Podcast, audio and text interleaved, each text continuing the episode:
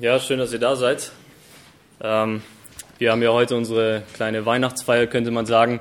Äh, und deshalb ja, werden wir auch nicht weitermachen wie in der Themenreihe, sondern ähm, ja, ich habe eigentlich nur einen kleinen Impuls vorbereitet oder wollte einfach nur ein paar Gedanken weitergeben. Und äh, ich gehe mal davon aus, wir sind eigentlich alle schon so ein bisschen in Weihnachtsstimmung äh, und das ist auch gut so. Und deswegen wollen wir uns heute auch mehr die Zeit nehmen, ähm, einfach Gemeinschaft zu haben, auch nach dem Thema. Genau. Und so wollen wir jetzt zu Beginn nochmal Gottes Wort in den Mittelpunkt stellen und uns anschauen, ähm, ja, was das Zentrum eigentlich ist von dem, was wir hier feiern an Weihnachten. Vielleicht äh, hast du in der letzten Zeit die aktuellen Schlagzeilen in den Nachrichten verfolgt, äh, denn nächstes Jahr, also im Jahr 2024, steht äh, die Präsidentschaftswahl in den USA wieder an. Ähm, vielleicht für den einen oder anderen nicht ganz so interessant. Ähm, aber es ist so in den USA, dass äh, diese Präsidentschaftswahl eigentlich jetzt schon beginnt. Und zwar damit, dass die ganzen Kandidaten sich aufstellen lassen, Werbung machen für ihre Kandidatur im Endeffekt. Und ähm, ja, ist eigentlich gar nicht so sehr vergleichbar mit dem, wie es bei uns in Deutschland abläuft, äh, weil es ist so eine richtige Werbekampagne, könnte man sagen.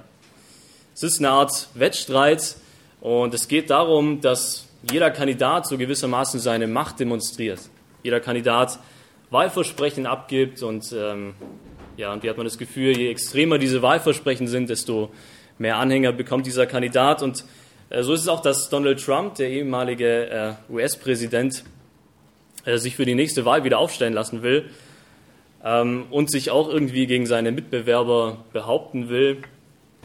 Und äh, er macht zum Beispiel Werbung damit, dass er das Land aufräumen will, dass er ja, diejenigen, die seiner Meinung nach nicht in das Land gehören, dass er sie rausschmeißen will und so richtig aufräumen möchte mit den Leuten oder mit der Art und Weise, wie es gerade falsch läuft, auch im, im Land.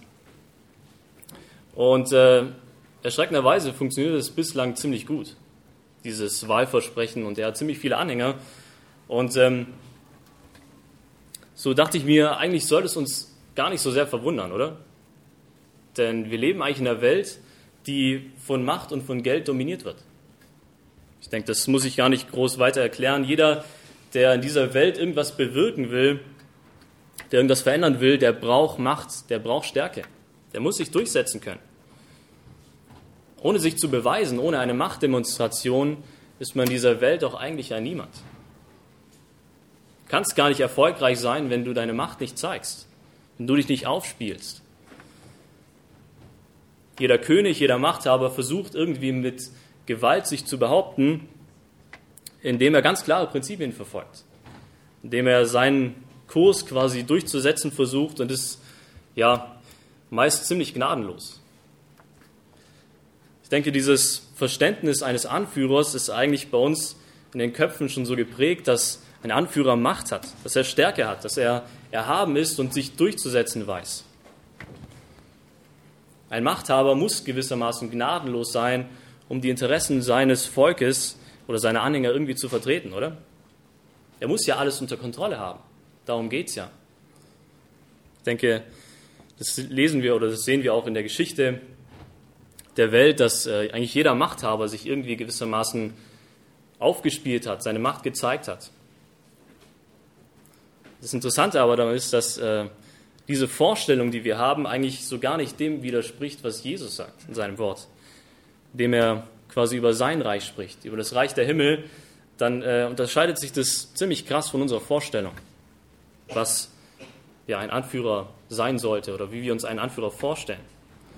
Und ähm, das sehen wir eigentlich an ziemlich vielen Begebenheiten und eine wollen wir uns heute auch kurz anschauen, und zwar eine Begebenheit äh, aus dem Matthäusevangelium, als Jesus mit seinen Jüngern unterwegs ist.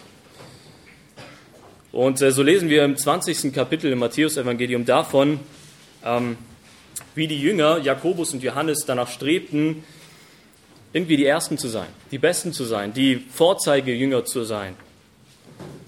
Das sehen wir an vielen Stellen im Neuen Testament, dass äh, Jakobus und Johannes eigentlich auch schon zusammen mit Petrus zu diesem inneren Kreis der Jünger Jesu gehörten. Sie waren immer mit Jesus unterwegs und äh, sie waren sogar dann mit ihm unterwegs, wenn quasi alle anderen Jünger schon zurückgeblieben sind. Sie kannten Jesus so gut wie wahrscheinlich kaum ein anderer Mensch. Nur was wir hier sehen im Kapitel 20 im Matthäus-Evangelium ist, dass sie nach mehr strebten. Sie wollten mehr. Sie wollten ganz vorne stehen in der Reihe der Jünger. Sie wollten vor allem den Ruhm ernten, der ihnen ihrer Meinung nach zustand. So finden wir hier diese interessante Begebenheit in Matthäus Kapitel 20, ab Vers 20, wo Jesus sich gerade mit seinen Jüngern auf dem, auf dem Weg nach Jerusalem befindet. Auf dem Weg dorthin, um seinen Leidensweg anzutreten, um sein Leben zu geben für sein Volk, um Kreuz zu sterben. Und ähm, auf dem Weg dahin lesen wir dann diese, diese Konversation. Und das wollen wir uns einmal kurz anschauen. Matthäus 20 ab Vers 20. Hier lesen wir, da trat die Mutter der Zebedeus-Söhne in Begleitung ihrer Söhne an Jesus heran und sie warf sich vor ihm nieder. Sie wollte etwas von ihm erbitten. Was möchtest du? fragte er. Sie antwortete, erlaube doch, dass meine beiden Söhne in deinem Reich einmal rechts und links neben dir sitzen. Aber Jesus erwiderte, ihr wisst nicht, was ihr da verlangt. Könnt ihr den Kelch austrinken, der nicht trinken muss? Ja, das können wir, erklärten sie. Jesus erwiderte, aus meinem Kelch der Leiden werdet ihr zwar trinken, aber ich kann trotzdem nicht bestimmen, wer auf den Plätzen rechts und links von mir sitzen wird. Das hat mein Vater entschieden. Die anderen zehn hatten das Gespräch mit angehört und ärgerten sich über die beiden Brüder. Da rief Jesus sie zu sich und sagte, ihr wisst, wie die Herrscher sich als Herren aufspielen, wie die Großen ihre Macht missbrauchen. Bei euch aber soll es nicht so sein. Wer bei euch groß sein will, soll euer Diener sein. Wer bei euch der Erste sein will, soll euer Sklave sein. Auch der Menschensohn ist nicht gekommen, um sich bedienen zu lassen, sondern um zu dienen und sein Leben als Lösegeld für viele zu geben. Das ist der Text für heute. Was, was passiert hier oder was ist hier passiert? Bei den Jüngern ist ein, ein Machtkampf entstanden. Ein Machtkampf darüber, wer von ihnen der Beste sei, wer von ihnen der wichtigste Jünger sei. Sie werden auch nicht alle von den Jüngern vielleicht aktiv bei dieser bei diesem Bestreben nach Anerkennung beteiligt waren, so hat es sie doch gestört, dass die anderen Jünger danach strebten, dass es ihr Ziel war, besser zu sein als sie. Sie sich aufspielten und irgendwie versuchten, sich zu behaupten. Siehe, Jesus, er, er sieht hier quasi in der Situation ihr Herz. Er sieht ihre egoistischen Absichten und er sieht quasi auch ihr Bestreben nach Macht, nach Anerkennung. Und er nutzt die Situation und erteilt ihnen eine Lehre. Er erklärt ihnen, quasi das, was wir unter dem umgekehrten Königreich Gottes verstehen. Dem Königreich, in dem nicht Gewalt und Macht herrschen, sondern vielmehr der Dienst aneinander, wo das im Vordergrund steht. Und Jesus sagt, bei euch soll es nicht so sein, nicht so sein wie in der Welt. Ihr sollt anders gesinnt sein. Euer Handeln soll vielmehr vom Heiligen Geist bestimmt sein, sodass ihr nicht mehr euch selbst dient, ist hier dieses Prinzip, was Jesus hier zeigt, von dem er redet, ist äh, eigentlich so simpel, aber für uns doch irgendwie völlig unbegreiflich, oder? Wer groß sein will, muss zum Diener werden, sagt er. Wer groß sein will, muss zum Diener werden. Ich kann mir gut vorstellen, dass an dieser Stelle, als Jesus das gesagt hat, er für seine Jünger ziemlich realitätsfern erschienen muss. Es widerspricht alledem, was, was wir eigentlich unter einem Anführer verstehen, oder? Es widerspricht dem, wie unsere Welt funktioniert, gewissermaßen.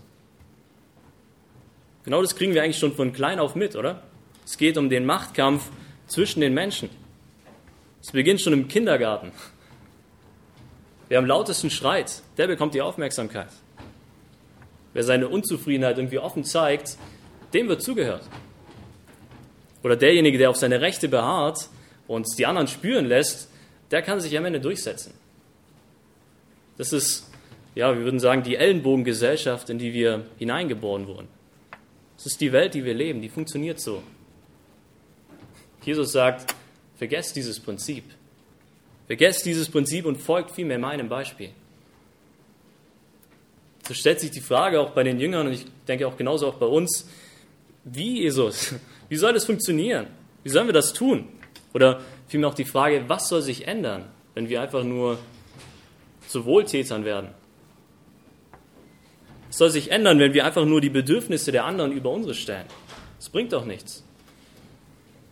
Wo würden wir da hinkommen, wenn wir uns selbst einfach nur den Dienst an anderen verschreiben? Jesus sagt, folgt meinem Beispiel. Vers 28, auch der Menschensohn ist nicht gekommen, um sich bedienen zu lassen, sondern um zu dienen und sein Leben als Lösegeld zu geben für viele.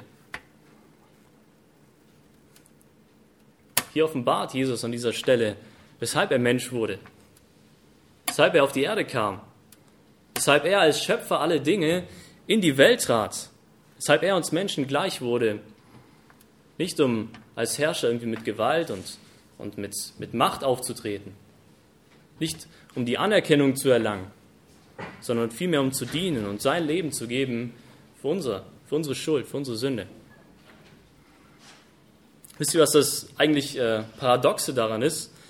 Dass ähm, der Schöpfer selbst auf die Erde kommt und dass er nicht nach Anerkennung verlangt, sondern dass er sich vielmehr als Opfer hingibt für uns sündhafte Menschen. Für uns als sündhafte Menschen, die wir selbst darauf bestehen, groß zu werden, die wir selbst nach Selbstverwirklichung streben und nach Macht streben, die uns nicht zusteht, aber die ihm zustand. Aber er kommt trotzdem, um uns Menschen zu dienen. Das ist ja eigentlich der, der Hintergrund von Weihnachten. Das ist der Kern des Evangeliums, dass Gott selbst zum Diener wurde. Ein dienender König, um uns aus unserem verlorenen Zustand zu retten. Die, die Krippe und auch das Kreuz, sie zeugen davon, was wahre Größe bedeutet. Was es bedeutet, dieses Prinzip auszuleben. Jesus hat uns damit ein Vorbild gegeben. Nicht in Gewalt, nicht im glorreichen Auftreten, sondern vielmehr in Hingabe, vielmehr in der Bereitschaft zu dienen.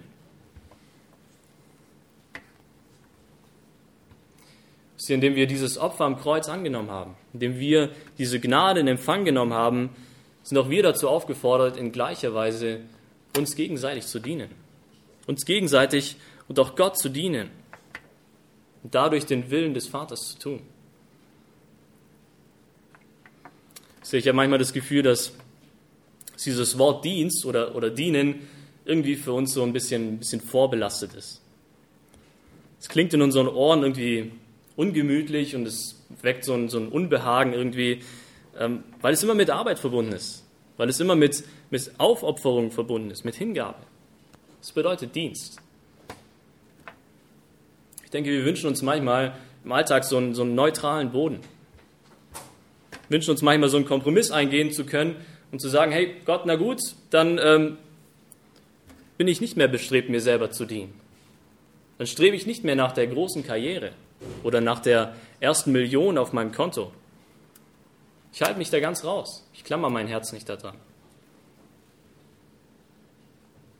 Ich will diese egoistischen Ziele nicht mehr verfolgen, sondern ich lebe vielmehr dieses unkomplizierte und ungezwungene Christsein. Irgendwo jeden Sonntag auf der hintersten Bank im Gottesdienst ohne Verpflichtung, ohne Aufgaben, ohne Dienst. Sie, unser Text macht deutlich, sowas gibt es gar nicht im Reich Gottes. So funktioniert Gottes Reich nicht. Es gibt keinen neutralen Boden, auf dem wir uns befinden können. Denn wir als Menschen wurden als Diener geschaffen. Jesus selbst sagt zum Beispiel Matthäus Kapitel 6, Vers 24, niemand kann zwei Herren gleichzeitig dienen. Entweder wird er den einen bevorzugen und den anderen vernachlässigen, oder dem einen treu sein und dem anderen und den anderen hintergehen. Ihr könnt nicht Gott und dem Mammon gleichzeitig dienen. Das ist die Realität. Wir sind Diener. Und Jesus sagt, es gibt keine Mitläufer unter uns. Es gibt keinen neutralen Boden, auf dem wir uns befinden können. Denn entweder du folgst Christus nach, und zwar von ganzem Herzen, oder du dienst immer noch deinem eigenen Reich. Du dienst immer noch dir selber.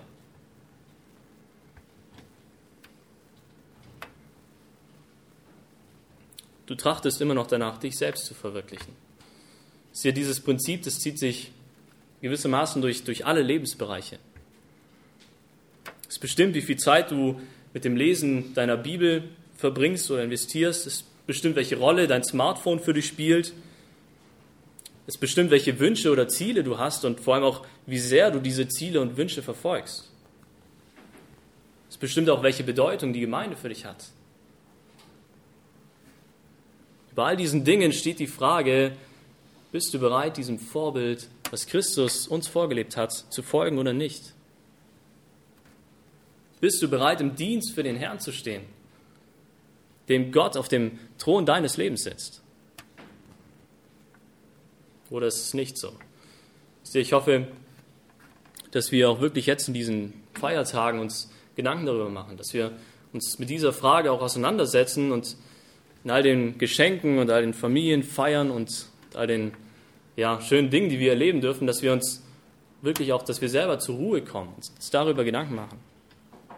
Dass wir uns darüber Gedanken machen, was es bedeutet, dass der ewige Schöpfer Gott in unsere Erde, auf unsere Erde kommt, dass er sich klein macht, um uns Menschen zu dienen. Uns Menschen zu dienen, damit in erster Linie wir Rettung erfahren. Aber nicht nur das, sondern um uns dadurch auch ein Vorbild zu sein. Ein Vorbild dessen, was eigentlich unsere Bestimmung ist, was unser Ziel ist, nämlich ein Leben zur Ehre Gottes zu leben. Ein Leben zur Ehre des Vaters im Dienst für ihn und auch im Dienst füreinander in der Gemeinde. So, da möchte ich diesen, diesen Gedanken nochmal abrunden oder zusammenfassen mit den, mit den Worten aus Hebräer Kapitel 9, Vers 14, wo geschrieben steht, denn er hat sich selbst Gott als makelloses Opfer dargebracht. Gottes ewiger Geist hat ihn dazu geführt. Und deshalb reinigt sein Blut unser Gewissen von toten, nutzlosen Werken. Jetzt kommt es, damit wir jetzt imstande sind, dem lebendigen Gott zu dienen.